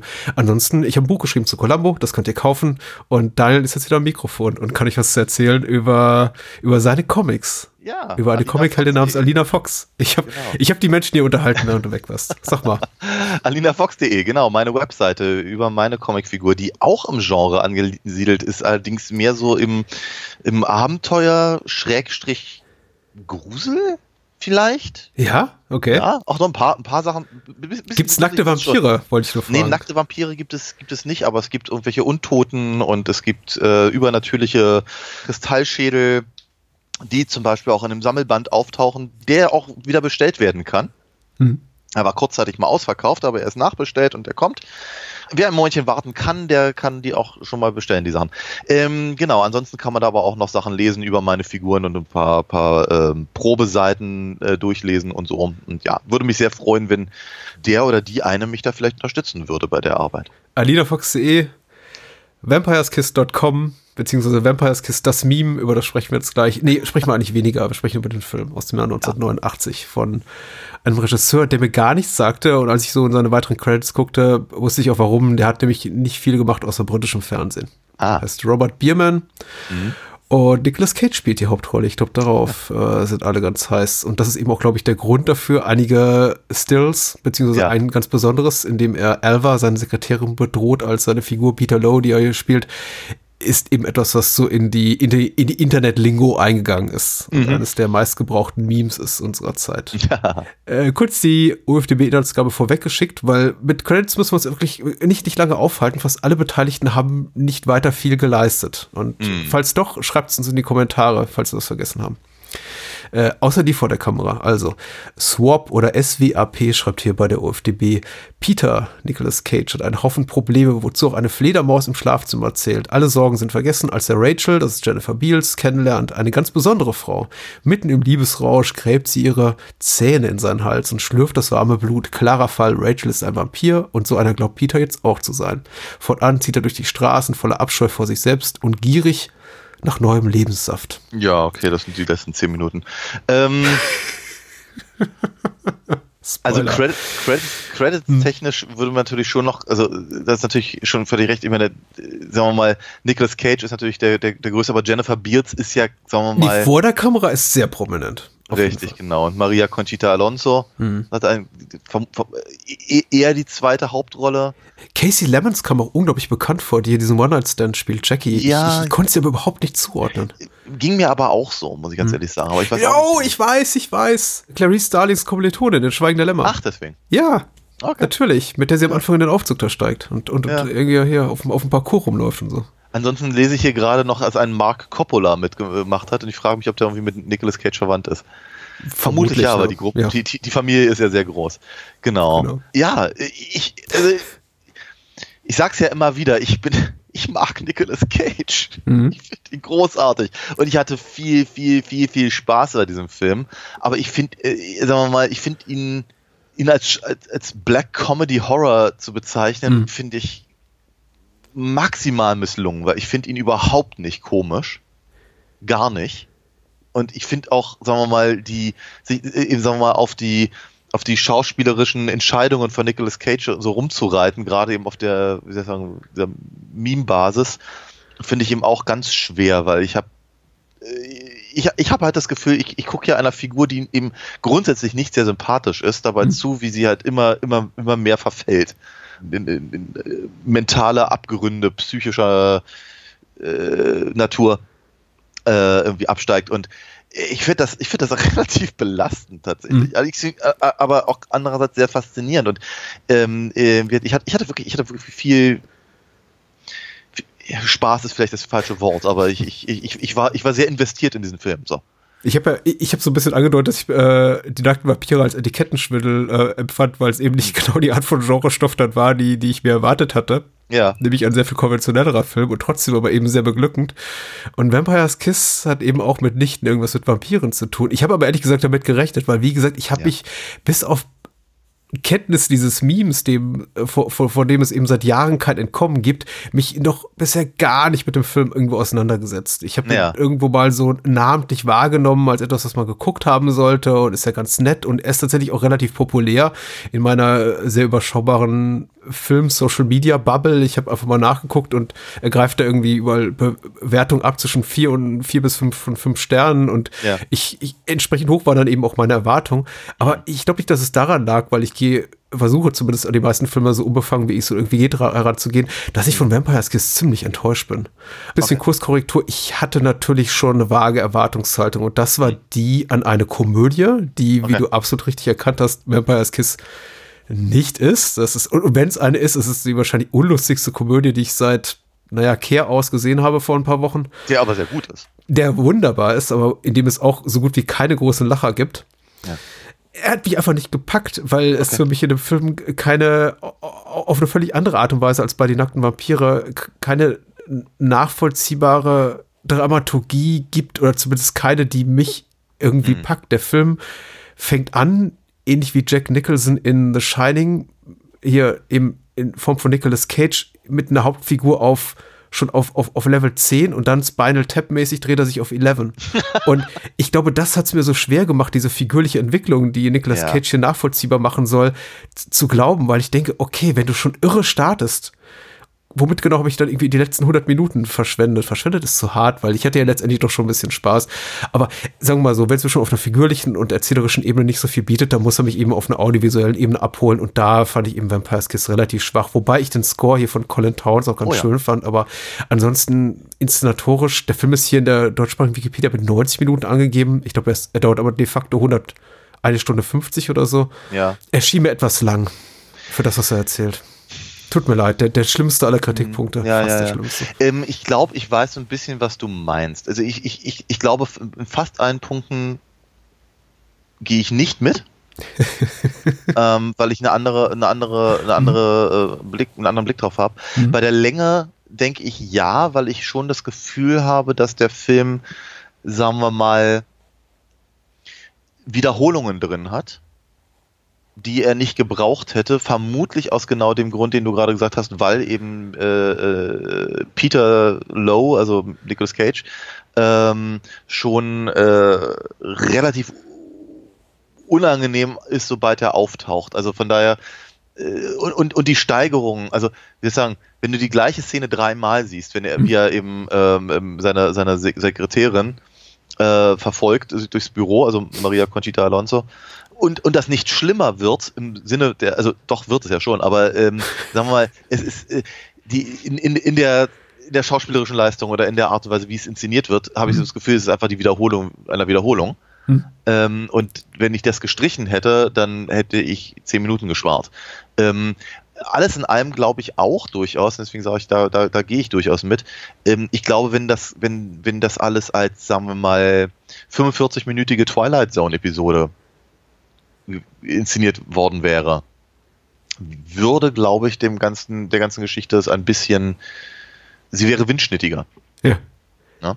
Windschnittiger, schön. Mhm. Ne, aber, aber es ist schon, ich, ich finde es schon cool. Also gerade wenn ich, ich meine, es ist, es ist schwer auf Nicolas Cage zu gucken aus, aus heutiger Sicht. Aber wenn ich so dran denke, die Sicht, die ich halt früher äh, auf, auf, auf ihn hatte, zu der Zeit, wenn er, also wenn ich ihn überhaupt wahrgenommen habe und Mhm. ähm, äh, also Moonstruck logischerweise äh, ko- kommt, kommt äh, äh, in, in, ins Gedächtnis, aber eben ein paar Jahre später dann ähm, ähm, Raising Arizona. Das war davor. Das war davor, na gut, Entschuldigung. Das war Äh, 87, glaube ich, ja. ja, okay, aber okay, dann halt dann halb, halbwegs im gleichen, im gleichen Hm. Fahrwasser. Oder aber eben mindestens dann äh, Wild at Heart Mhm. und all das. Das ist, das ist so die, das ist so die Phase, wo ich irgendwie dachte, wow, das ist aber der, der, der, der, der, der gibt schon sehr viel für diese Filme. Es mag nicht immer alles, alles super, super, äh, wie soll ich sagen, er ist kein realistischer Schauspieler. Ähm, aber, aber das, was er macht, berührt mich eben durchaus auf, auf eben so einer viszeralen Ebene Mhm. dass ich das, dass ich das sehr, sehr wohl nachvollziehen kann. Und ich habe schon das Gefühl, dass er sich da, dass er da, dass er da wirklich eine Menge Kraft reingesteckt hat in diese, in diese Szene. Und es gibt so, ein- es gibt so ein paar Szenen eben, die sind wirklich, wirklich gut. Also wo er wirklich großartig ist, und auch, auch durchaus im, im ähm, in der, in der Absurdität dessen und auch sich bewusst zu sein, wie absurd das ist Mhm. das, das ist alles eher so im späteren Bereich angesiedelt, wo ich irgendwie denke, wow, Halleluja, also das muss, das muss er erstmal bringen. Mhm, mhm. Also den, den Mut zu haben, sich eben diese Plastikszene in den Mund zu stecken, rumzulaufen wie Max Schreck auf Drogen und, und, und, und, und sich halt so, so der Lächerlichkeit so preiszugeben und auch gleichzeitig eben so diese, diese, diese Psychose seiner Figur, die er verkörpert, Mhm. so nackt und schonungslos halt auszuspielen. Das ist schon, und dann eben, sagen wir mal, die Pointe der ganzen Geschichte. Ich bin jetzt schon sehr, sehr, sehr weit im Film. Das tut Ja. mir fast ein bisschen leid, aber ähm, es passt halt gerade zu dem, was ich sagen will. Das ist, äh, da- da- dann wird der Film eben auf einmal sehr brutal. Mhm. Ich glaube, gerade weil eben sich Nicolas Cage so frei macht, so angreifbar macht in seiner Schauspielkunst, in seiner Rolle, wirkt das auf mich gleich noch, noch, noch ein bisschen heftiger. Weil er fängt ja den Film an als typischer Yuppie-Arsch. Mhm. Ne, Er sieht aus wie ein Yuppie-Arsch und er benimmt sich wie ein Yuppie-Arsch und äh, das ist halt etwas, was in den 80ern nun wirklich nichts, nichts Außergewöhnliches war. Gerade in, Mhm. in, in, in Filmen dieser Art. Und er, er, sein Abstieg ist, also, oder, oder um es anders zu sagen, ich verstehe immer nicht so ganz, warum das, warum das als äh, äh, gerade so in dieser Meme-Sphäre äh, für lächerlich gehalten wird, aber, aber Christian Bale in American Psycho wird hochgelobt. äh, weil's, weil American Psycho die offensichtlichere Satire ist auf das Yuppietum der 80er Ja, Jahre. Und natürlich auch, ähm, natürlich auch hi- historisch entrückt, weil das Ja. Buch Anfang der 90er rauskam und der Film eben im Jahr 2000. Das macht es irgendwie alles einfacher. Aber ich glaube, wir sollten auch die Bedeutung dieses Memes gar nicht so sehr gewichten, weil die sind ja immer komplett out of context oder zumindest in allermeisten Fällen. Ich glaube, dass 99 von 100 Menschen, die das Meme benutzen, weil sie es bei, bei Twitter oder sonst wo raushauen, Mhm. Vampires Kiss nie gesehen haben und keine Ahnung haben, was Nicolas Cage da für eine Figur spielt. Und im Grunde einfach nur amüsant finden, wie er die Augen rollt und die Augenbrauen hochzieht Ja. und den Mund so halb geöffnet hat. Und so ging es mir ja auch. Ich brauchte Jahre, um überhaupt rauszufinden, zu welchem Film das gehört. Ich habe es aber ehrlich gesagt auch nie benutzt, wie ich grundsätzlich Memes Ja. nicht benutze und auch GIFs eher öde finde, aber das wissen ja alle mittlerweile, die mir folgen. Das ist so. Die Sache ist ja die, wir kennen es jetzt schon so lange und ich höre dir gerne zu und du kannst es für mich immer so nachvollziehbar machen, wie du empfindest und ich möchte da mitgehen. Ich habe es allerdings einfach nicht gespürt. Natürlich, mein, okay. mein, mein Gefühl einfach bei dem Film war, und ich kann vollkommen falsch liegen. Und ich habe jetzt auch hier in, in, jetzt kurz bevor wir aufgefangen haben zu, angefangen haben zu aufzunehmen, noch mal den Trailer dazu angeguckt.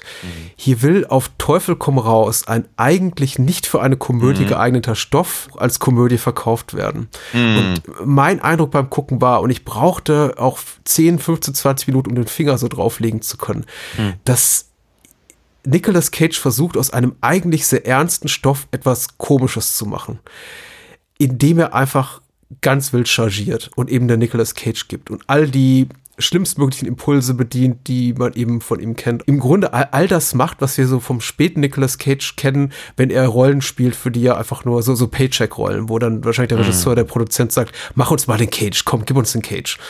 Ich mag Nicolas Cage gerne, aber eben auch in anderen Stoffen, die diese Art von Schauspiel ermöglichen. In Wild at Heart, den du gerade zitiert hast, finde ich, hat er die Möglichkeit, das zu spielen. Dieses Ja. Exaltierte, dieses Überschwängliche, dieses Over-the-Top Ja. mä- mä- mäßiger. Hier, finde ich, müsste er viel, viel sanfter an die Sache rangehen, um diese, diese, diese Toxizität auch dieser Hauptfigur Ja. so, so zu transportieren. So erscheint er mir, so wie er das hier gibt, die, die, die Figur von Peter Lowe ab der ersten Minute fast wie ein Cartoon. Okay, ganz so weit würde ich nicht gehen wollen. Ich sehe aber, was du meinst, durchaus. Ähm, ich, ich, glaub, ich glaube nicht, dass Cage hier versucht, was lustig zu machen. Überhaupt nicht, kein bisschen. Ich glaube, er will, ich, ich glaube tatsächlich, dass Cage, also alle anderen sind sowieso in einem anderen Film, aber, aber Cage selber will, glaube ich, die. Ja, alle anderen spielen Drama. Ja, natürlich. Aber, aber Cage selber will, glaube ich, auch die, äh, die Tragik von so, sagen wir mal, bipolaren Personen Mhm. Äh, transportieren. Und auch, auch äh, sagen wir mal, mein, mein American Psycho-Vergleich kam auch nicht von irgendwo her. Und das mag nicht nur am Yuppie liegen, sondern eben auch einfach an der, an diesem, an dieser, an dieser Dichotomie, weißt du, weil er, will- er will ja irgendwie der, der joviale, coole Yuppie-Erfolgsmensch sein, der da mit seiner, mit seiner Sonnenbrille da durch, durchs Büro schlendert und all das und, und so. Und äh, wie, wie, aber gleichzeitig ist er eben offenkundig nicht in der Lage, die Welt wirklich so zu sehen, wie sie sich für alle anderen in, seiner, in seinem Umfeld äh, zeigt. Äh, sie, siehe zum Beispiel diese, diese, diese Szene, äh, wenn er am Telefon ist und seiner, seiner, seiner, äh, seiner Sekretärin halt zeigen will, wie er jetzt gleich zu Minna gemacht wird. Mhm. Und dann, es, es passiert aber nicht, aber er dreht sich trotzdem so, als wäre es passiert, nur um sie halt weiter zu piesacken. Ja.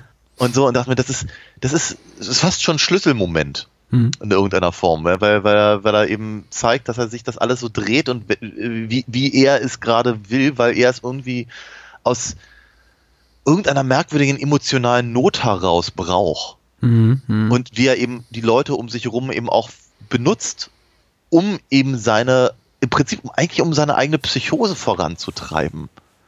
Also ob das, ob das jetzt eben hier, äh, wie heißt sie, Jackie Mhm. ist, die er dann eben, die, die er, die er eben einfach nur irgendwie kurz, kurz mal aufreißt, die uns echt, echt knuffig ist. In den paar Szenen, die sie da, die sie in dem Film auftaucht, äh, mochte ich sie total gerne. Dachte irgendwie, oh, sch- schade, dass die so schnell aus dem Film wieder raus ist, weil die, ich fand die Figur irgendwie ganz cool. Aber, aber er, er benutzt sie eben auch nur, um eben im Prinzip seine, seinen, seinen, das, das, was irgendwie so als Spleen oder sowas anfängt, äh, zu steigern.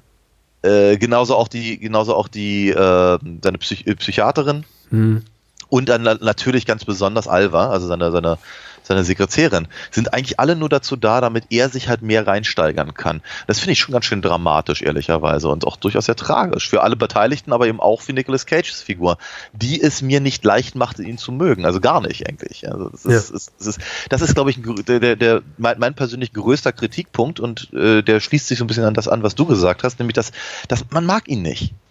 Er ist, er, ist, er, ist, er, ist, er, ist, eine, er ist eine eklige Type, sobald er auftaucht und es wird nicht besser. Ja, ja. Und, und ich glaube tatsächlich, die, ich, ich habe ich hab so das Gefühl, dass Nicolas Cage dessen, sich dessen bewusst war. Und deswegen hat er es, glaube ich, eben so, so, so auf, auf, auf elf hochgeschoben, Mhm. um, um eben im Prinzip, sagen wir mal, den, den emotionalen Impact halt einfach noch äh, zu, zu, zu, zu ermöglichen bei einer Figur, die es eigentlich nicht möglich macht. Mhm. Ja, und da auf, auf die Art und Weise, weil er eben das, das so, so ein Ausnahmeschauspieler ist, äh, kann er dann eben so eine Sachen bringen, äh, in denen er auf der einen Seite halt total gruselig wirkt, wenn er da eben da, durch, durch diese Disco da, da, da spaziert, Ja. aber gleichzeitig eben auch lächerlich. Oder wie erbärmlich er wirkt, wenn er eben mit, mit, sein, mit, seinen, mit seinen Zähnen im Mund, äh, also seinen, seinen Plastikzähnen, bei seiner Psychiaterin anruft und man ihn kaum versteht Mhm. und so. Das ist aber nochmal, dieser, dieser, dieser, dieser sich, sich selber so, so nackt zu präsentieren, ist schon echt eine Leistung, die mich total beeindruckt. Und ich denke, find mal einen Schauspieler.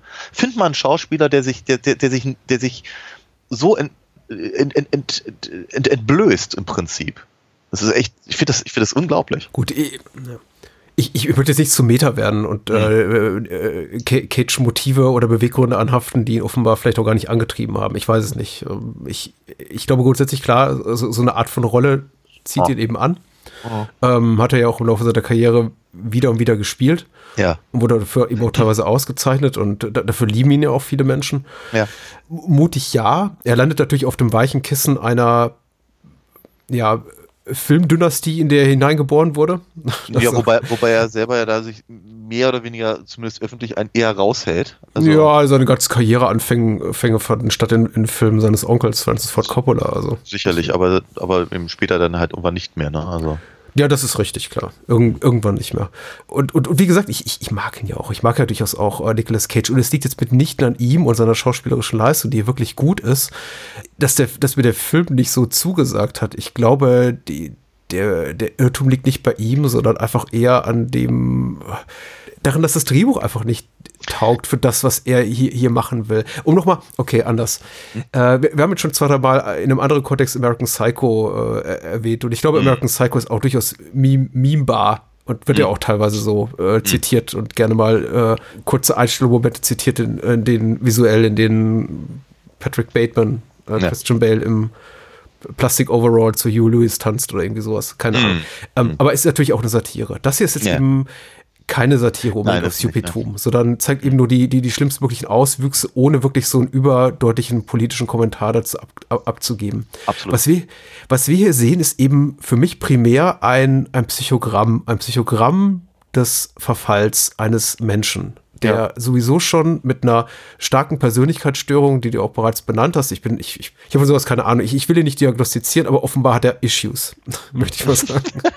also der, der, der, da ist irgendwas mit ihm nicht in Ordnung. Und er geht schon in, diese, in diesen Film so halb kaputt rein.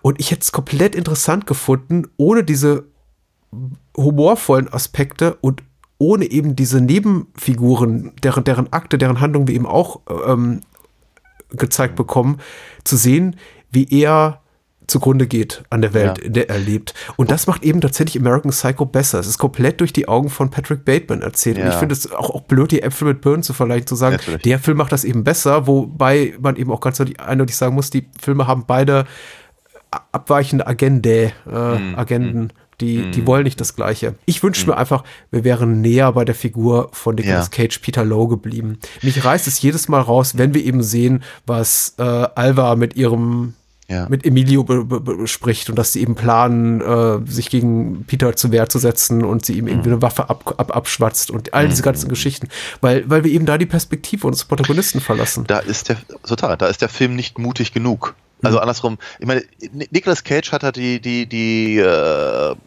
schwierige Aufgabe, im Prinzip den gesamten Film alleine zu tragen.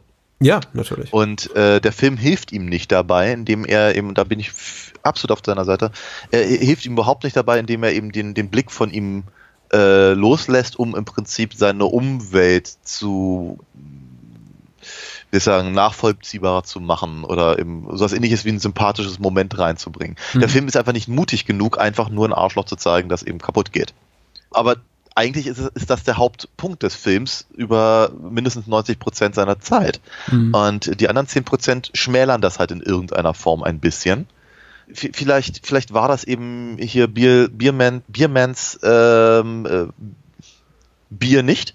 Ähm, und, und, und einfach, die, vielleicht, vielleicht, vielleicht konnte man es in den End-80ern noch nicht so machen, also vielleicht hat man sich noch nicht so richtig getraut. Ich weiß es nicht. Aber ich finde eben auch tatsächlich diese ganze, ja, wie sagt man, diese, diese, diese, eingebild, eingebildete Affäre mit Jennifer Beards Figur Rachel, ähm, kommt eben auch leider nicht so richtig zum Punkt. Ne, ich meine, wa wa warum? Warum? Warum ist es eigentlich ein Vampir? Warum, warum stellt er sich das vor? Warum, warum tut der Film halt über einen langen Zeitraum so, als wäre das tatsächlich echt? Hm. Nur um dann halt irgendwann uns ziemlich deutlich, also das einfach komplett fallen zu lassen äh, und uns eigentlich nur noch mit der, mit dem, mit dem Problem, mit den psychischen Problemen von Nicolas Cage auseinanderzusetzen, u- u- um dann halt so in den letzten paar Minuten nochmal eben äh, Rachel auftauchen zu lassen und zu zeigen, nee, Entschuldigung, aber da ist nun wirklich nichts Vampirisches dran, die weiß nicht mal mehr, wer er ist und so. Ähm, das ist, also nochmal, der Film ist da an der Stelle nicht mutig genug. Nein, er, er, traut sich keinerlei Ambivalenz zu. Es ist alles, alles muss geradlinig sein. Das ist im Grunde das, was ich eigentlich bei, bei, bei bei Film auch gar nicht möchte. Wonach, glaube ich, Menschen, die sich gerne Ending-Explained-Videos bei YouTube angucken, immer, immer so geil fanden. Dieses so, ich muss es ganz genau wissen, war das jetzt nur seine Einbildung oder war das echt? Oder, oder Ja, ja. Und der, der Film sagt einem eben, was echt ist, was Einbildung war am Ende. Und ich denke mir, ah, nee, ich, ich, ich, ich wäre lieber tatsächlich, tatsächlich in Peter Lowe's Kopf drin und Ja. würde gar Ja. nicht entlassen. Ja, total. Auch wenn ich es ja vermutlich an der Stelle nicht, nicht unbedingt mögen würde. Ja, aber es ist, und der Film, andersrum, ich glaube, ich glaube schon, dass der Film halt genug anbietet dafür und dass Nicolas Cage sich genug Mühe gibt, um das halt möglich zu machen. Und trotzdem steht ihm der Film aber dann wieder im Weg. Also ich zum Beispiel, ich, ich, ich dachte, dachte auch wirklich irgendwie, ich habe eigentlich alles schon gesehen in dem Film dann irgendwann. Also wenn er dann irgendwie aus dem, aus dem, äh, aus der, aus der Disco geworfen wird und, und irgendwie, ähm, anfängt irgendwie Leute mit seinem, mit seinem, mit seinem Holzscheit irgendwie auf der Straße zu belästigen, äh, dachte bei mir, okay, eig eigentlich, eigentlich könnte man jetzt einen Abspann bringen. So praktisch so auf der, auf der Note enden, dass er, dass er irgendwie nur noch wirr halt vor sich hin redend auf der, auf der Straße um sich her, äh, also vor, vor sich hin wandert. Ähm, und dann gibt's aber eben noch diese, diese, diese Szene halt, in der er äh, mit dem, was ist das, Briefkasten, Pfeiler, eine, eine Lampe oder eine Laterne oder sowas. Also irgendwie, irgendwie redet er mit einem, mit einem, mit einem äh, inan- inanimierten Objekt und stellt sich vor, seine, sei seine, seine Psychiaterin. Und das finde ich halt zum Beispiel ganz, ganz groß dann wieder.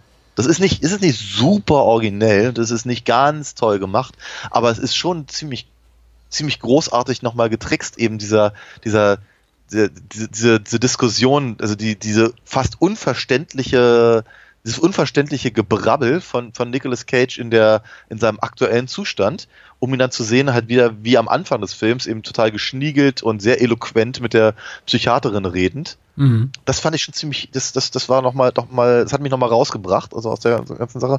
Fand ich aber sehr, sehr gut. Äh, und um dann eben auch nochmal zu zeigen, wie er im Prinzip selbst seine Fantasie, die er sich halt irgendwie zusammenbaut, um halt aus der Nummer rauszukommen, äh, au- auch wieder in sich zusammenfällt. Also wie wie er, wie er wieder ähm, aktiv daran arbeitet, dass es ihm nicht gut geht. Mhm. Also ich fand das, das ist schon, äh, da, da bin ich wiederum total bei dir. Davon hätte ich gern tatsächlich noch ein bisschen mehr gesehen. Ich fand die Auflösung des Films dann halt, na ja, da hatte ich so das Gefühl, ja, irgendwie müssen sie raus aus der Nummer und das war dann nochmal so ein symbolischer Akt. Aber ähm, Grund, grundsätzlich bis, bis, bis dahin hat, äh, hat der, hat, macht der Film halt viele Dinge durchaus sehr richtig. Mhm. Und, und auch, auch gerade eben zum Beispiel in diesem, nochmal, da, da mag ich jetzt vielleicht, vielleicht mehr reindeuten, als der Film mir tatsächlich äh, explizit sagt, aber eben, wie sehr eben sich äh, Peter in seine Psychose steigert, um eben mit bestimmten seiner äh, Aktionen klarzukommen. Mhm. Also wir, dass, dass, dass, dass er, dass er eben ähm, Alva nicht nur bedrängt, sondern ähm, eben ähm, vergewaltigt. Mhm. Da, da, damit, damit kommt er ja eben selber, selber nicht klar und versucht das in irgendeiner Form irg- in, in, in, zumindest in seinem eigenen Kopf zu rechtfertigen oder in eine Richtung zu, zu, zu bringen, mit der er bei, bei, der er seine, seiner eigenen Schuld nicht ins Auge gucken muss. Ja. Weil er ist ja ja. ein Vampir. Ja, ja. Und so. Das ist schon, da, da, da, bietet mir der Film halt durchaus eine Menge an und löst es dann leider nicht so ganz. Also nicht richtig. Also er, er erwähnt es halt dann doch nochmal. Aber Ja, ich, ich bin auch hin und her gerissen, weil einerseits war ich für die für diesen anerkennenden Moment gegen Ende des Films dankbar, in dem eben seine Figur, auch wenn es nur seine äh, seine Fa Fantasieentsprechung seiner, seiner, seiner tatsächlichen seines tatsächlichen Person ist, noch, noch mal zur Sprache bringt mit, ach übrigens, ich habe auch äh, hier meine Sekretärin vergewaltigt. Dann wiederum habe ich mir gedacht, wieso konnte man es nicht einfach so stehen lassen? Wir haben doch alle gesehen, dass das, was er tut, Unrecht ist und auch, dass er darunter leidet und auch diesen Moment der Erkenntnis hat, in dem er merkt, okay, das, was ich gerade getan habe, war nicht rechtens. Wieso muss der Fi äh, Film noch mal zur Sprache bringen? Und er bringt eben für meinen Geschmack ein bisschen zu viel zur Sprache. Das ist halt so, das ist halt einfach so, so auch so leitmotivisch und zieht sich bis zum Ende, Ende durch. Ich, ich muss auch zugeben, mir hat die letzte, die letzten 20, 30 Minuten des Films haben mich halt echt gepackt, weil der Film dann eben auch einfach noch mal einen Gang hochfährt. Einen Ja. Gang runterschaltet, nochmal voll aufs Gas tritt.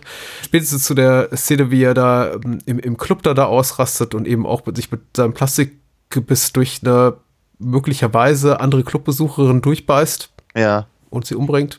ja. Das ist schon toll.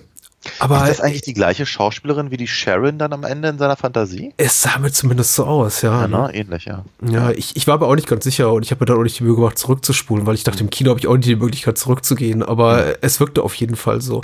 Also an, an einigen Stellen, wie in dem Moment eben auch äh, die, die äh, Schauspielerin, eine, die eine selbe Schauspielerin dafür an, äh, für zwei Rollen einzusetzen, eben auch an, an vielen anderen Punkten erschien mir der Film unglaublich smart und dann wieder unglaublich auch, auch doof oder ungeschickt zumindest in dem, was er macht. Und äh, ich habe mir so oft gewünscht, dass es ein bisschen besser mehr vermittelt.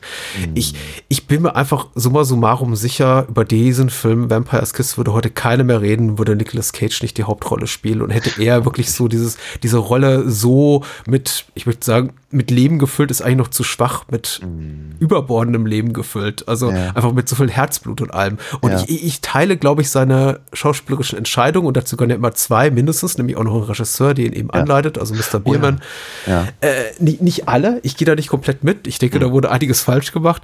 Andererseits bin ich auch froh drum, denn ich glaube, die ganzen Schwächen, die der Film hat, auf so einer erzählerischen und gerade was Charakterzeichnung betrifft, Ebene, wären noch eklatanter, noch herausstechender, noch einfach nervtötender und für mich ärgerlicher, wenn Nicolas Cage äh, nicht dabei wäre. Ja, das ist ein guter Punkt. Das ist ein ab- absolut guter Punkt. Ähm, ich, ich dachte so bei mir auch nochmal, ähm, äh, weil du gerade den Regisseur erwähnt hast, also, äh, ich, ich, ich glaube, es war die Szene äh, im Club, Mhm. wenn er eben, wenn, wenn er eben so auf, auf, auf, auf Nosferatu rekurriert. So mit der, so wie, wie, wie, wie er sich bewegt, wie er die Hände hält, wie er irgendwie über die Schulter guckt, das ist mir jetzt alles Max Schreck. Ja. Ähm, und da dachte ich auch so bei mir, hat Bierman ihm das gesagt? Hat er gesagt, du, komm, ja, mach mal, mach mal, mach mal einen klassischen Vampir. Aber hier. noch schlimmer, da ist der Film auch wieder ultra didaktisch. Er guckt sogar den Max Schreck-Film vorher im Film. Ja, ja, genau. Also, Ja, äh, total. den Nosferatu, den Monofilm, ja. Absolut. Wobei ich mir da die Frage gestellt habe, haben sie das vielleicht im Nachhinein nochmal reingeschnitten, damit das äh, verständlicher ist oder so. Mhm. Na, aber äh, ich, ich, ich habe auch ab und an mal überlegt, war, war Bierman begeistert von dem, was Nicolas Cage macht? Oder hat er ihn einfach machen lassen? Oder Ja. hat er, hat er, hat er beim, beim Drehen gedacht, um Gottes Willen, was tut denn der Mensch dort? Mhm. Oder- Also ich, da, da würde ich ja gerne Mäuschen spielen bei sowas. Ähm, andererseits, was, was eben auch gerade aber diese, diese äh, was wir noch gar nicht erwähnt haben, die, die, die Kakerlake, Mhm. sehr unangenehm. Ja. Aber wir auch wie, Mensch, das, was, was für ein, was für ein Method Actor.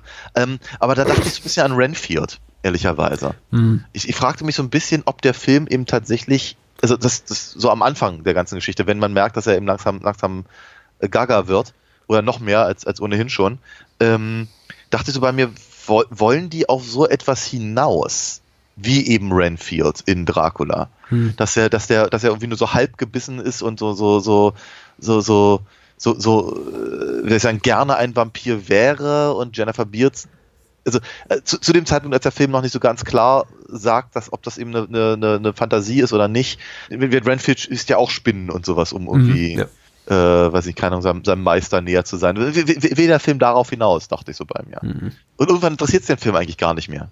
Ne, Also das, das Vampir-Ding selber ist halt letztendlich eigentlich nur noch Mittel zum Zweck. Der Film ist so ein Bedauernis, weil im Grunde liegt der mir so. Ich mag den Stoff, ich mag den Hauptdarsteller. Ich finde auch eben auch die anderen Figuren, äh, Figuren nicht, die, die Schauspieler dahinter auch, auch immer sehenswert. Nicht nur Alonso, nicht nur Jennifer Beals, sondern eben auch die Schauspielerin Elizabeth Ash Ashley, die seine Psychiaterin spielt, äh, Ja. auch, auch, auch ganz toll.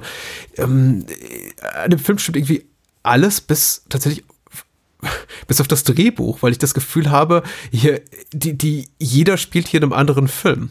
Und Biermann versucht ja einen stimmungsvollen New York-Film zu machen. Nicolas Cage versucht aus einem eigentlich dramatischen Stoff eine groteske Komödie zu machen. Alle anderen spielen eher so ein, ein TV-Movie der Woche, ein TV-Melodrama der Woche.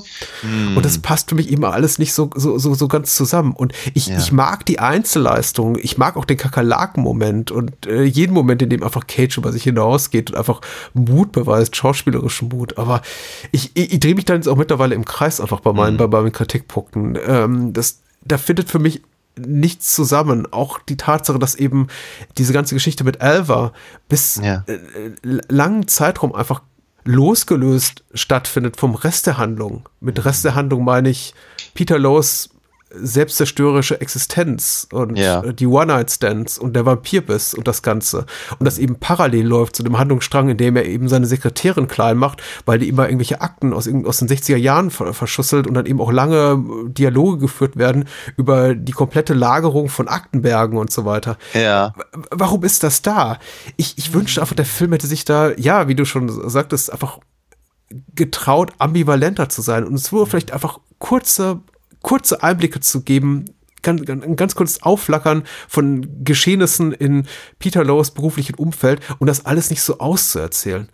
Ja. Äh, immer mit der Botschaft, ja, aber er ist ja wahnsinnig, ihr wisst schon, wahnsinnig, Augenzwinkern, Augenzwinkern. Es ist, ähm, ich möchte mir das als Zuschauer gerne selbst, selbst entschlüsseln. Und der Film sagt mir eigentlich schon ab Minute 15, der ist verrückt, der Typ. Der ist verrückt. Der wird auch sich auch nie mehr auf dem Weg der Re Rehabilitation begeben. Das ist nicht dieser Film. Ich, also ich, hatte, ich hatte gelesen, dass ähm, äh, hier Joseph Minion, der den, den Film geschrieben hat, da wohl, glaube ich, seine eigene ähm, Lebensgeschichte. ja, seine, seine, seine, seine Depressionen, aber eben auch zum Ach so, Beispiel okay. seine, seine, ähm, seine Beziehung mit seiner damaligen Frau, die auch, glaube ich, als Produzentin in dem Film auftritt, Mhm. ähm, in irgendeiner Form verarbeitet und so. Und ich glaube, ich glaube, er hatte das, hat es mehr oder weniger geplant als mh, Gleichnis für, ähm, sagen wir so, toxische Beziehungen. Ja. Weil Die, die Frage stellte ich mir zwischendurch. Warum Vampire? Ne? Also es ist ja nicht so, als wenn er, was er, der, der, der, er ist ähm, Literaturagent. Ja. Das ist jetzt nicht unbedingt eine, also abgesehen von seinem Yuppie-Image, ist das jetzt nicht unbedingt etwas, was ich so dringend, dringend mit Blutsaugern verbinden würde. Wäre ja, was ich so ein typischer Wall Street-Heini oder sowas, würde ich sagen, ah, okay, klar. Hm. Ne? Kapitalismus, Kritik. Schon wieder. Hm. Oder so. Aber ähm, also es, es, es, es, fällt, es fällt mir ein bisschen schwer, tatsächlich die gesamte Prämisse des Films so, so, so zu verorten, Hm. dass der dass der, dass diesem, dass diesem, diesem Verfall eine gewisse Logik innewohnt oder eine Aussage. Mhm. Ne, wird, dass er sich das halt nun mal ein, einbildet und dass er eben da nun entsprechend handelt, Mhm. das, das, das akzeptiere ich ja. Aber eben wird, warum es nun ausgerechnet ein Vampir ist, den er sich da vorstellt und, und, und so, das, das äh, wird eben auch nicht unbedingt klar und deutlich. Ne, hätte ja, er könnte, er könnte ja auch, er könnte, es könnte ja auch sein, dass, wie was ich, also diese Fixierung auf diesen, auf diesen, auf diesen Vertrag wegen irgendeiner eines Abdrucks in Der Spiegel. Übrigens allein das lohnt sich einfach äh, den, den Film zu gucken, nur um äh, Nicolas Cage etwa 15 Mal Der Spiegel äh, sagen zu hören. Es, es, könnt, es, man könnte ja auch sagen, dass er sich keiner vielleicht wie ein Zombie fühlt, weil sein, Mhm. weil sein Job so uninteressant ist oder sowas. Na, aber nee, er fühlt sich ja wie ein Vampir. Warum? Warum ist es ein Vampir? Ja. Und, Ja, und, und das war doch mit der mit der mit der mit der Genrefigur, mit dem mit dem mit der Aussage, mit dem mit dem mit dem Inter also ne, Vamp- Vampire sind so viele verschiedene Dinge. Ja, du hast recht, der Film ist Ja. einfach nicht, nicht zerebral genug auf der Ebene. Da hätte ich mir einfach auch ein bisschen mehr Investment, also äh, Ja. einfach Hingabe, auch seitens der Macher oder des Drehbuchautors Joseph Minion, den ich übrigens auch nur kenne von After Hours, das, ein- was ein super toller Scorsese-Film ist, aber dem aber eben Scorsese auch am Drehbuch mitgewirkt hat. Und deswegen weiß ich nicht, wie viel wir davon äh, hier Joseph Minion zu verdanken haben. Aber äh, Joseph Minion hat eben auch an dem ganzen Aspekt, also einfach nur an der Tatsache, dass eben Peter Lowe ein Literaturagent ist, und das macht der Film eben deutlich, der sagt eben nicht, das ist irgendein Bankenheini, sondern nee, das ist ein Literaturagent. Und auch das Büro, in dem er arbeitet, ist eher so ein, naja, ich würde nicht sagen Abrissgebäude, aber das ist alles nicht besonders glamourös, das berufliche Umfeld, in dem er arbeitet. Trotzdem fühlt er sich eben auf wie der, wie, wie der Typ mit der dicksten Hose an der Wall Street. Ja. Ähm, und ich finde, da hätte man wirklich tatsächlich auch nochmal so, vielleicht auch einfach einen kulturpolitischen Kommentar rausholen können. Äh, das Ganze auch in einem vielleicht literarisch historischen Kontext einfach ein bisschen besser äh, kulturellen Kontext einbetten können, diese Vampirgeschichte. Absolut, ihm ja. irgendwie einfach einen, einen Impetus, einen Anlass ge Ja. gegeben geben können, warum er denn eben so empfindet. Aber der Film lässt das einfach, gibt das einfach dran. Er ist nicht daran interessiert. Wobei, wobei er es ja ab und an schon tut. Ich meine, das, Mhm. das, das, das Gebäude, in dem äh, ähm, äh, Peter wohnt, aber eben Mhm. auch das Bürogebäude haben ja schon so einen leichten Gothic. Äh, an, Anstrich, so mit, Ja, mit irgendwelchen ja, Gargoyles und so ein Zeugs und, und, Mhm. und, und alles. Es sieht, sieht halt alles äh, jetzt, sagen wir mal, das, das, das ist halt nicht irgendwie äh, nur, nur, nur Beton und Glas. Ja, also von Mhm. daher, da hast du schon, aber äh, der Film, da, darauf geht der Film nicht ein. Dafür zeigt er uns aber äh, zwei Minuten ungeschnitten ähm, Nosferatu. Ne? Also das ist, äh, ja, der ist da, äh, deswegen sage ich ja, der Film, der Film steht sich ein bisschen selber im Weg. Hm. Und, und, und, und, und Nicolas Cage schultert im Prinzip die gesamte Verantwortung, äh, um, um daraus etwas zu machen, was, ähm, äh, was, was, nen, nen, was bei mir als Zuschauer einen gewissen Eindruck ähm, hint- hinterlässt. Und ja, darin ist er gut. Mhm. Also das ist, das ist schon, das ist schon alles, das hat alles Hand und Fuß. Aber ansonsten gebe ich dir auch an der Stelle recht, dass das Drehbuch ist an vielen Stellen gut gemeint, aber nicht, nicht, nicht konsequent genug und gleichzeitig nicht ambivalent genug. Und auch deine, deine Aussage von vorhin unterschreibe ich total. Wenn der, wenn Nicolas Cage nicht drin wäre und eben das tut, was Nicolas Cage halt nun mal so tut, dann wäre er vermutlich sehr vergessenswert.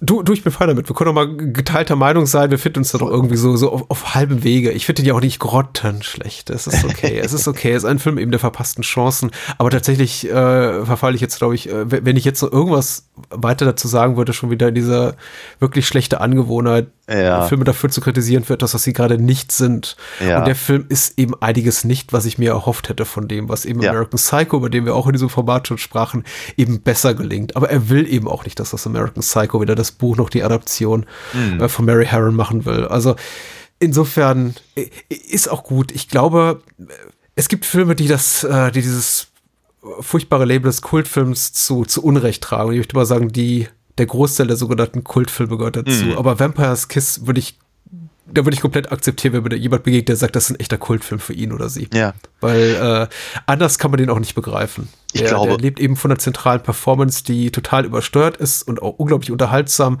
aber er ist eben auf inszenatorischer und auch auf, auf dramaturgischer Ebene so mit Schwächen behaftet, dass man ihn tatsächlich nicht als große Kino- oder Filmkunst wahrnehmen kann, meiner Meinung nach. Im, im konventionellen, konservativen Würde Sinne. ich, ja, würde ich, würde ich auch so sehen. Ich würde aber tatsächlich für beide Filme, die wir heute äh, besprochen haben, äh, äh, mein, meine, meine une, uneingeschränkte Empfehlung geben.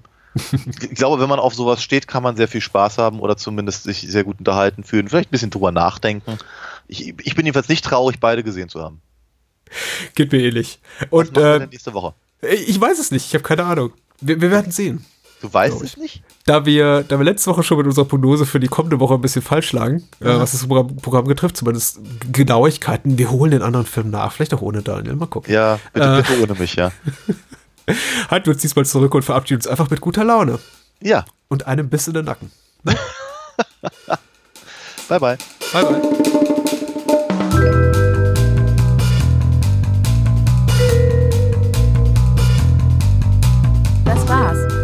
Mehr Bahnhofskino und die Bahnhofskino Extended Edition gibt es bei iTunes, Spotify und überall, wo es gute Podcasts gibt. Kennt ihr bereits Daniels Comics? Auf alinafox.de erfahrt ihr alles rund um seine legendäre Meisterdiebin und ihre Abenteuer. Und denkt bitte daran, eure Unterstützung durch eine Patreon-Patenschaft oder PayPal-Spende sichert diesem Podcast das Überleben. Unter bahnhofskino.com findet ihr alle Möglichkeiten, uns unter die Arme zu greifen. Vielen Dank fürs Zuhören und adios.